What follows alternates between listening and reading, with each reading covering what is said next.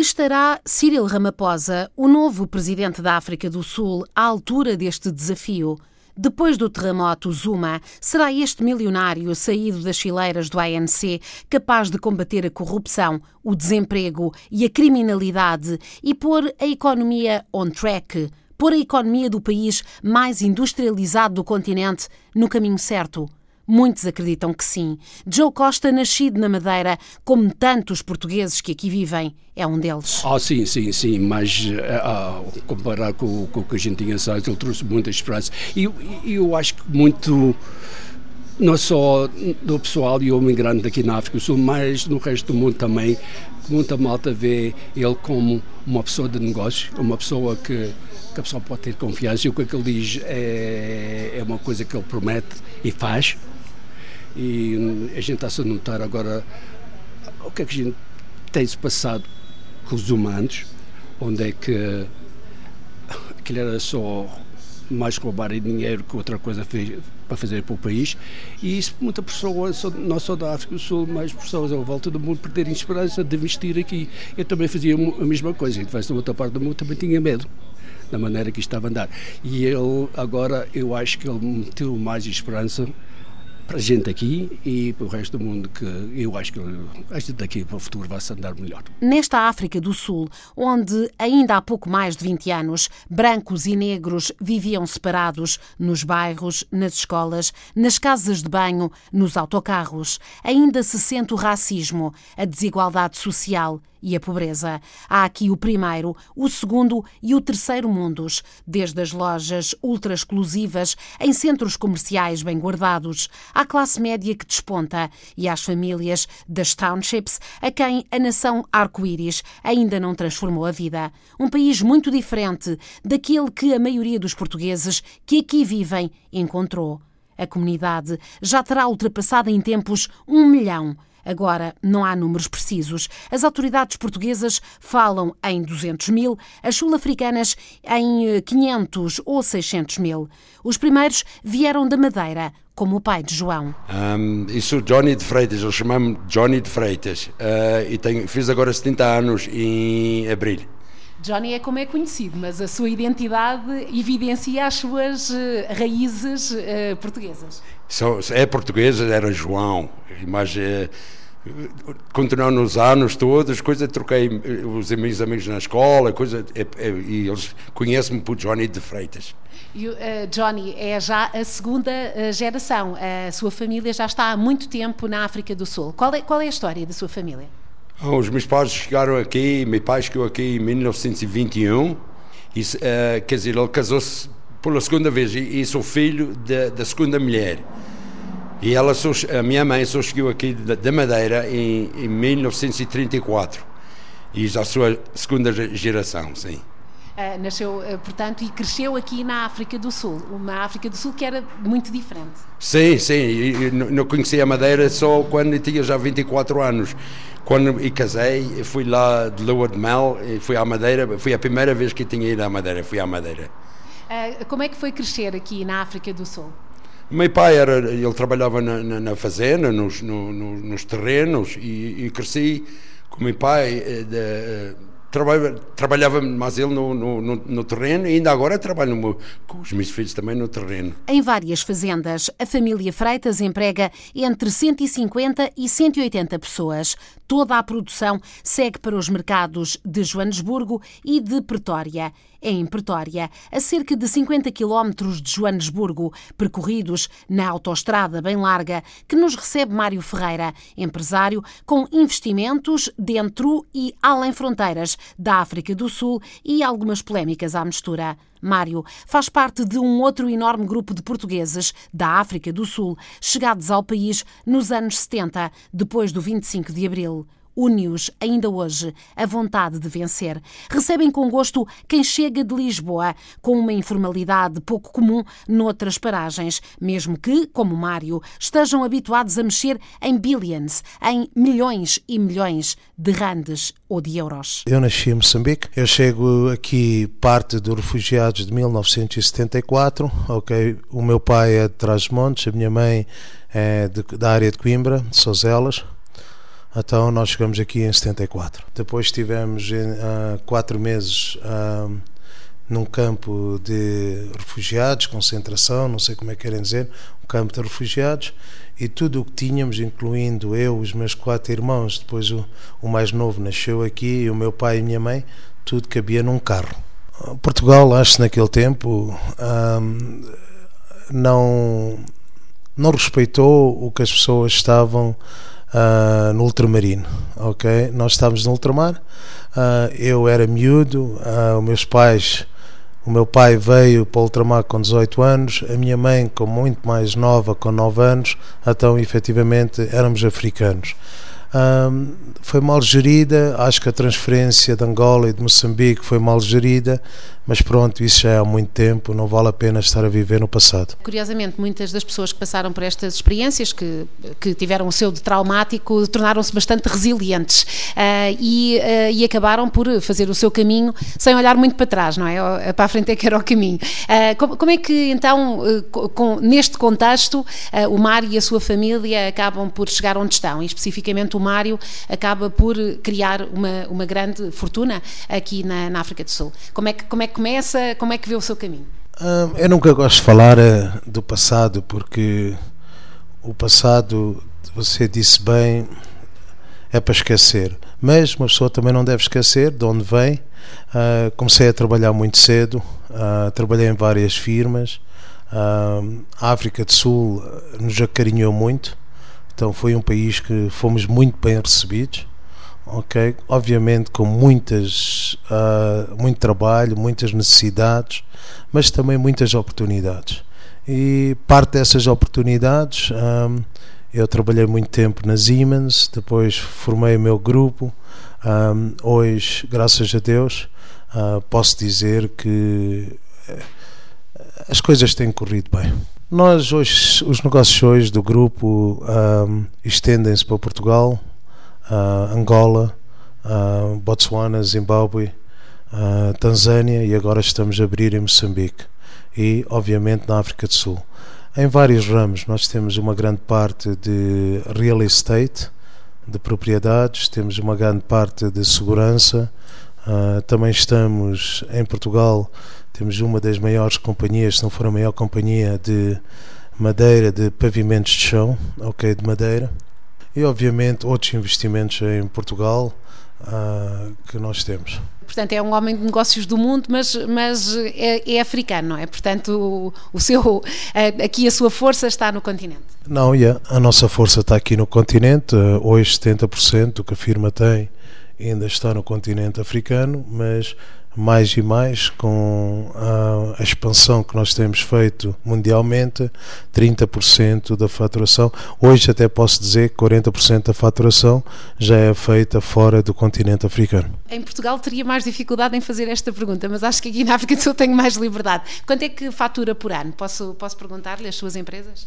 Uh, nós faturamos, já chegamos a faturar mais ou menos 200 milhões de euros, ok, 200 a 300 milhões de euros. Hoje faturamos em total mais perto dos 150 milhões de euros, uh, mas estamos outra vez, tivemos três anos parados, parados por razões que eu não quero agora aqui falar, mas que estamos agora outra vez a expandir. Mas também fazer negócios eh, em África, especificamente aqui na África do Sul, eh, tem, eh, o fazer negócio tem sofrido muitas alterações. Como é que encara o investimento neste momento aqui no país? Obviamente com, vamos lá dizer, a transformação, que é assim que se diz, a transformação na África do Sul, ok? Para que é uma realidade que nós todos, nós todos temos que viver.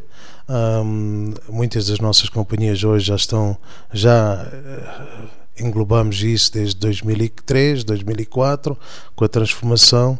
Uh, obviamente agora também nos outros países africanos temos feito exatamente a mesma coisa.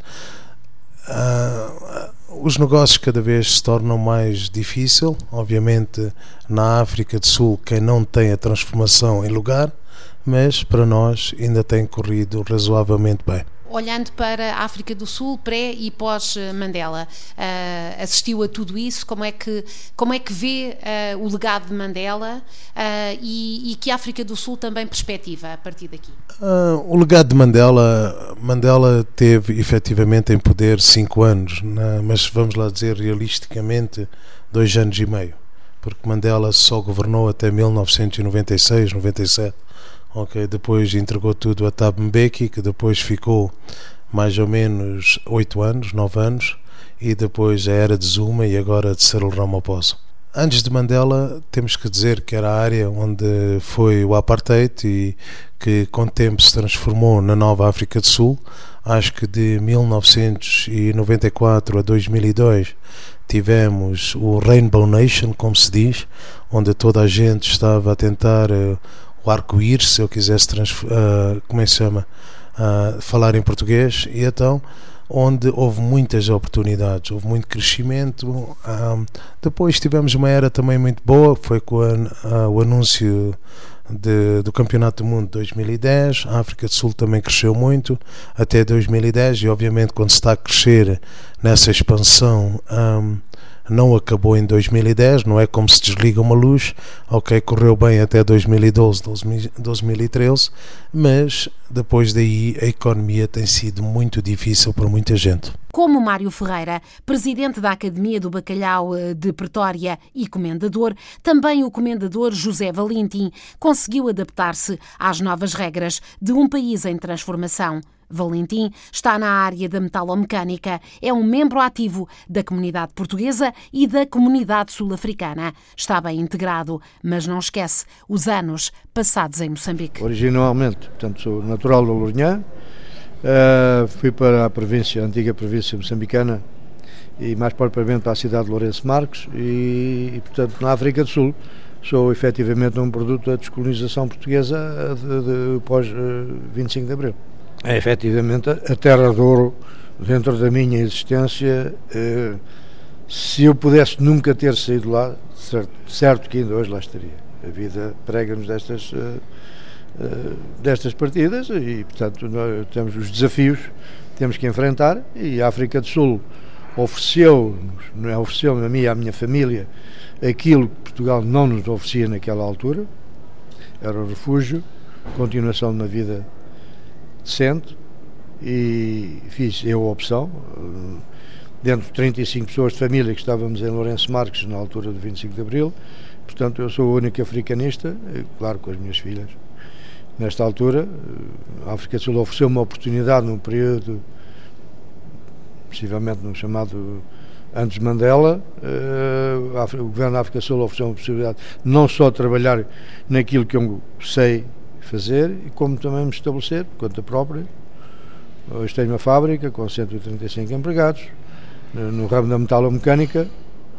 Uh, somos especialistas em máquinas para remoção e perfuração nas minas. Uh, faço parte da sociedade sul-africana, uh, como sabe, portanto, empregando as pessoas, participando ativamente na vida sul-africana, tanto na altura no período antes de Mandela e como no período depois de Mandela, que foi efetivamente o homem da reconciliação. Chegou aqui com que idade? Eu cheguei aqui com 29 anos. Já tinha família? Exatamente, tinha uma filha e era casado. E chegou, não, não é por acaso que se estabeleceu aqui em Joanesburgo. Joanesburgo é, é uma capital financeira, também é a capital eh, da, da mineração, não é? Da extração mineira. Exatamente. Eu fui recebido na África do Sul, uma cidade a 70 km de Joanesburgo, que é Farabel Park, é a capital eh, é a siderurgia no aço, capital do aço na África do Sul. Uh, 24 meses depois desloquei-me para Joanesburgo e aqui, portanto, inseri-me tanto na comunidade portuguesa como na comunidade sul-africana. Na, na parte portuguesa, em 1979, tive o prazer de ser o primeiro presidente e um dos fundadores da Associação Portuguesa para Deficientes Mentais, o chamado Lusito, e tive, portanto, o prazer de ser o primeiro presidente. Ao longo 17 anos mantive na, na, na, direção. Passei depois a participar em mais atividades culturais, eh, nos, nos, nos clubes portugueses. Eh, nesta altura sou Presidente da Assembleia Geral da União Portuguesa em Joanesburgo. Sou diretor do Lar da Terceira Idade com 90 utentes.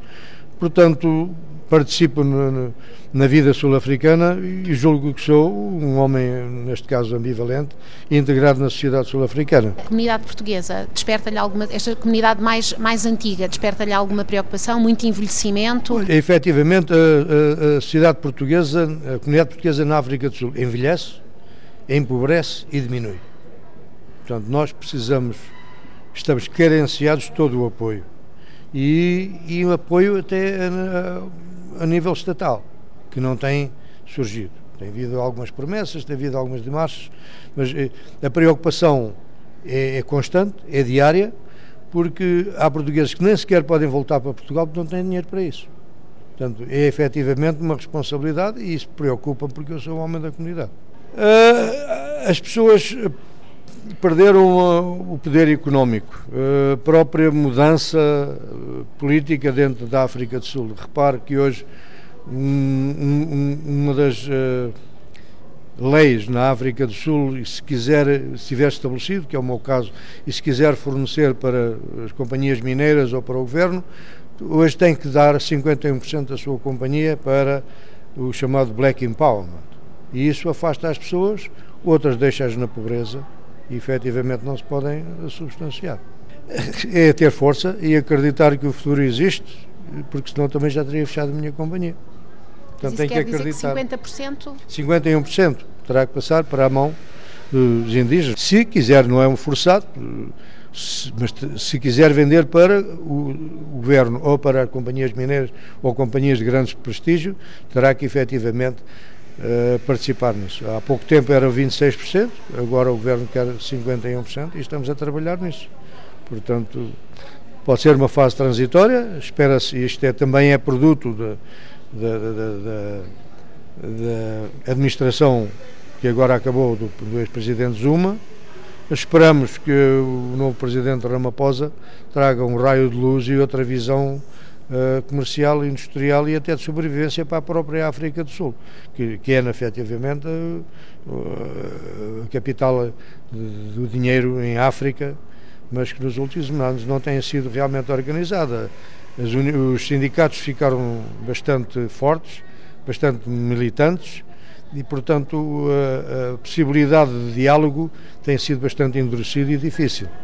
Isso quer dizer que, ou seja, neste momento a sua, as suas empresas, uh, o senhor tem que ter um sócio? Tinha um sócio com 26%, de origem negra, e agora, dentro de pouco tempo, antes do fim do ano, terá que ser 51%. É assim ou não fornece, não é?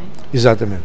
Sim, senhor. Mas mesmo assim eh, quer, vai manter-se aqui sempre, e tem conseguido. Sempre. Tem conseguido. Eu julgo que a esperança é a última coisa a morrer. E, logicamente, portanto, é aqui que nós temos que investir, é aqui que está o nosso passado. Estou estabelecido há 38 anos. E não é só por causa de uma coisa dessas que nós temos que ir, portanto, deixar tudo para trás. José Valentim fala conosco durante o almoço no Clube União Portuguesa, local de referência no desporto, na gastronomia, na cultura, como explica o tio Chico, parte da história desta casa. Tínhamos o coro, era o coro da União Portuguesa, mas um coro a sério. Foi tocar aí às câmaras, várias câmaras aqui à volta de Joanesburgo, eram convidados para lá ir cantar e tocarem. Coro, coro mesmo. Há fotografias ali dentro, se podem ver. E concertos? Pois. Havia muitos concertos? Tínhamos cá um homem que já morreu também, que foi, o Sr. Valentim fez-lhe uma festa, que foi o Jorge Brandão, o maestro Jorge Brandão. Se foi um senhor, enquanto esse homem pôde, fez alguma coisa pela, pelo recreio, pela cultura, por tudo isso. Esse homem trabalhou a sério. Agora, artistas passaram por aqui muitos, como Zé Melhoa, o Zé Cid, Marco Paulo, o Hermano da Câmara, pá, Roberto Carlos, as doces, estiveram aqui sentadas a jantar. No 10 de junho ou não só? Não, não. No 10 de junho é que nunca cá veio ninguém aqui. Aqui no 10 de junho nunca cá veio ninguém. 50 anos veio a Marisa. Foi, 50 anos. O Sr. Valentim, o Sr. Vitor Garrano encarregaram-se de subsidiar essa brincadeira, trazer cá a Marisa, para fazer os 50 anos de ouro mesmo. E cantou bem? E encantou. Certeza. Cantou bem mesmo. E também Carlos do Carmo e também Tony de Matos, em tempos em que o União era mais central do que agora. Muitos portugueses já não moram nesta zona de Joanesburgo. Outra das figuras da comunidade é Rudi Galego, também comendador, coração dividido entre este país que lhe deu asas e o Portugal natal. A minha história é um bocado complicada. É um bocado complicada porque 60 anos da África vi muitas coisas que estavam erradas. Uma delas foi o apartheid. Estava errado, admito. Uh, todos os brancos, na minha ótica, não é na ótica de, de muita gente, uh, obviamente beneficiamos do, do apartheid. Uma coisa é certa. Uh, a democracia que, que existe hoje na África do Sul é um bocado pior do que era o apartheid. Uh, há mais violência, uh, há mais roubos, há mais. Uh, bom, estatisticamente, e, e, é engraçado que ainda houve há uns dias que, que tive a ver isso, estatisticamente no tempo do apartheid, morreram metade das pessoas que morrem hoje. Ou, ou seja, hoje morre o dobro das pessoas que morreram no tempo do apartheid. De maneira que, sem querer defender, seja que ideologia for, política que for, hoje eu considero que a África do Sul está um bocado pior. Mas eh, porque também havia um regime mais autoritário, não é? Eh, em todos os regimes autoritários, eh, a segurança está garantida, pelo menos para uma parte da população. Sim, sem dúvida nenhuma, e, e, e era na altura, era realmente um, um regime, um, um, sistema autoritário, mas havia no meio, no meio do mal há sempre um bocadinho de bom.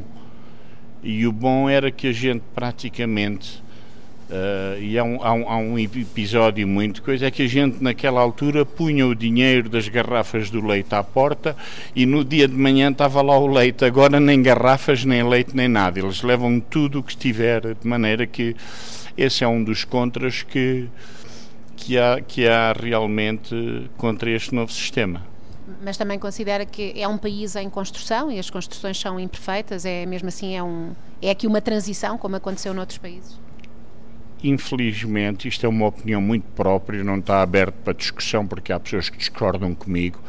Eu vejo que este continente, pouco ou nada, tem progredido. E só houve dois países em África que não foram colonizados. No entanto, a miséria continua.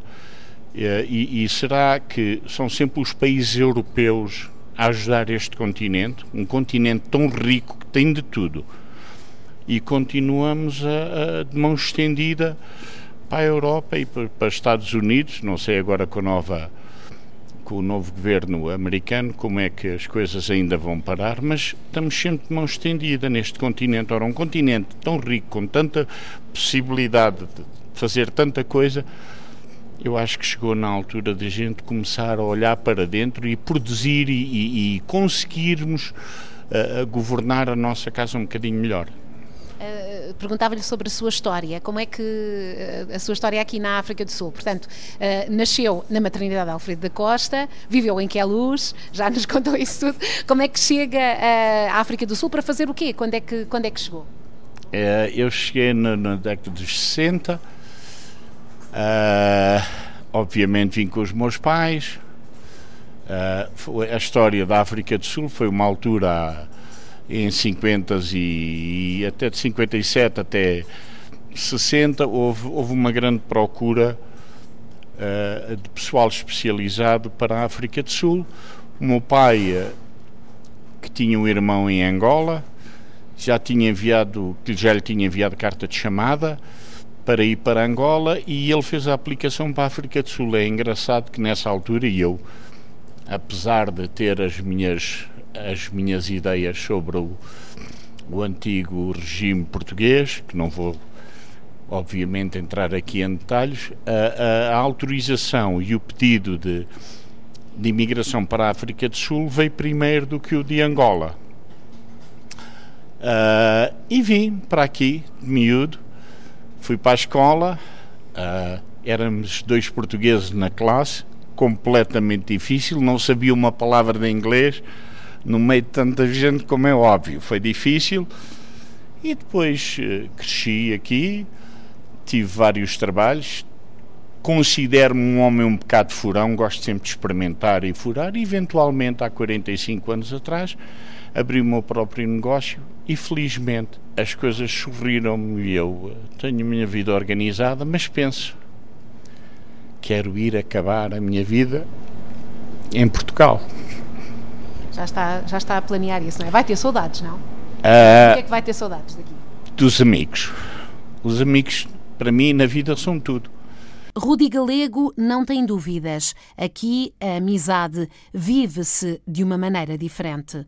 Ao contrário de todos os que ouvimos até aqui, a vida de Gilberto Martins não se fez nos negócios, mas na política ativa, na luta pelos direitos civis. Neto de um mecânico português, filho de um pedreiro, olhos e cabelos claros, Gilberto estava a estudar arquitetura quando um projeto social lhe alterou a vida. Acabou preso e esse seria o início da militância de um jovem também desde cedo dedicado ao desporto. Desempenhou vários cargos ao nível nacional e provincial nas áreas do desporto, educação, transportes. Conheceu bem Nelson Mandela, está perfeitamente integrado na sociedade sul-africana, mas é também um cidadão empenhado na comunidade portuguesa. Confessa que não percebe a apatia do governo de Lisboa face a homens e mulheres que tanto deram aos dois países. E a gente temos aqui grandes prédios, grandes obras, a partir de construção, a partir de, vamos dizer, agricultura, e o governo, o atual governo, nunca disse nada contra os portugueses. De vez em quando é os portugueses que falam contra os portugueses. Isso é uma situação que é sempre difícil, a gente sabe que é a nossa maneira de ser, talvez. Mas a nível de governo, eu acho que nunca houve essa, atualmente, ah, contra os portugueses ou contra os imigrantes. Nunca houve. Para mim, de vez em quando, já disse isto, eu, eu, eu acho isto de vez em quando um bocadinho estranho que o governo português e até a nossa, vamos dizer, a nossa política externa a nível do governo português que não tenha talvez a processo mais do governo sul-africano. Eu não sei quais as razões, não sei porquê, mas, por exemplo, a gente de vez em quando pergunta, mas quando o nosso presidente ou o presidente de Portugal vai uh, a Moçambique ou Angola e pai, ele para no aeroporto de Joanesburgo e, e não há chance de fazer um encontro meia hora com o presidente ou com o ministro eu acho que de vez em quando isso. Mas terá havido esse esforço diplomático e terá havido uma nega do, do, do, da parte também do governo sul-africano ou acha que nem houve a tentativa?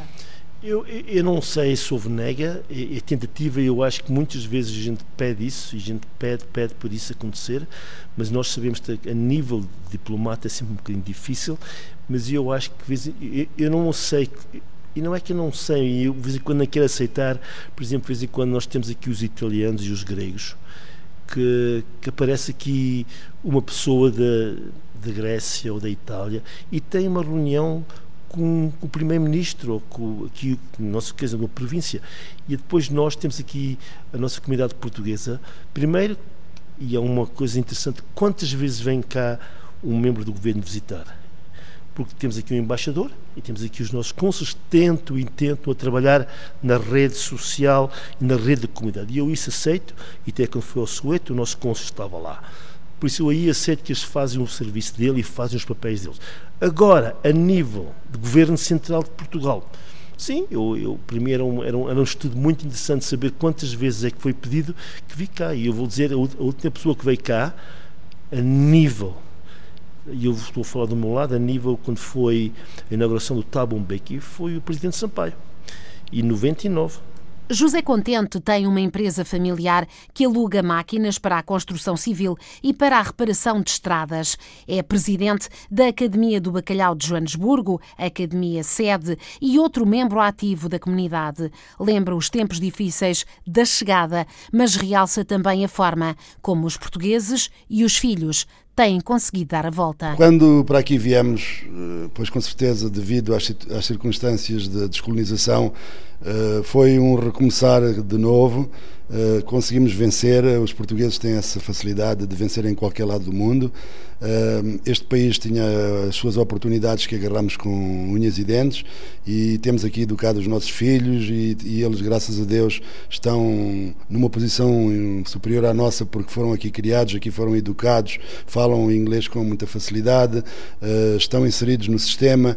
Um, por conseguinte, há jovens de 40, 50 anos, por conseguinte, uma, uma geração onde uh, os portugueses são CEOs, por conseguinte, uh, mandam em companhias sul-africanas, estão muito bem estabelecidos. Existe outro caso, é que o, os portugueses que vieram nos anos 60, que tiveram as suas dificuldades porque também não tinham educação muito alta, uh, tiveram que trabalhar dia e noite para vencer e educar os seus filhos e alguns não estão tão bem como, como deviam estar.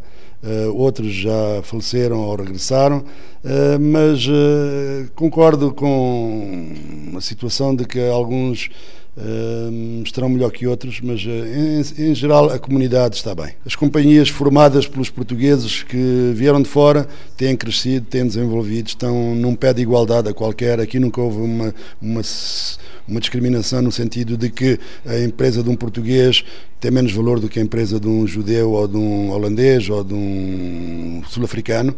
Somos todos iguais, temos todos os mesmos direitos. Eu, inclusivamente, sei que a minha batalha, hum, desde o início, que hum, estou a trabalhar numa empresa criada por mim desde 1986, Trabalho com as autoridades locais, trabalho com as câmaras, com os executivos das câmaras. Uh, trabalhei no tempo do apartheid, passou para o tempo da liberdade, continuo a trabalhar com eles e sinto que há muito pano para mangas, há muito trabalho a fazer. Estamos esperançados que a política seja a política correta para que os nossos filhos possam dar seguimento às bases que criamos.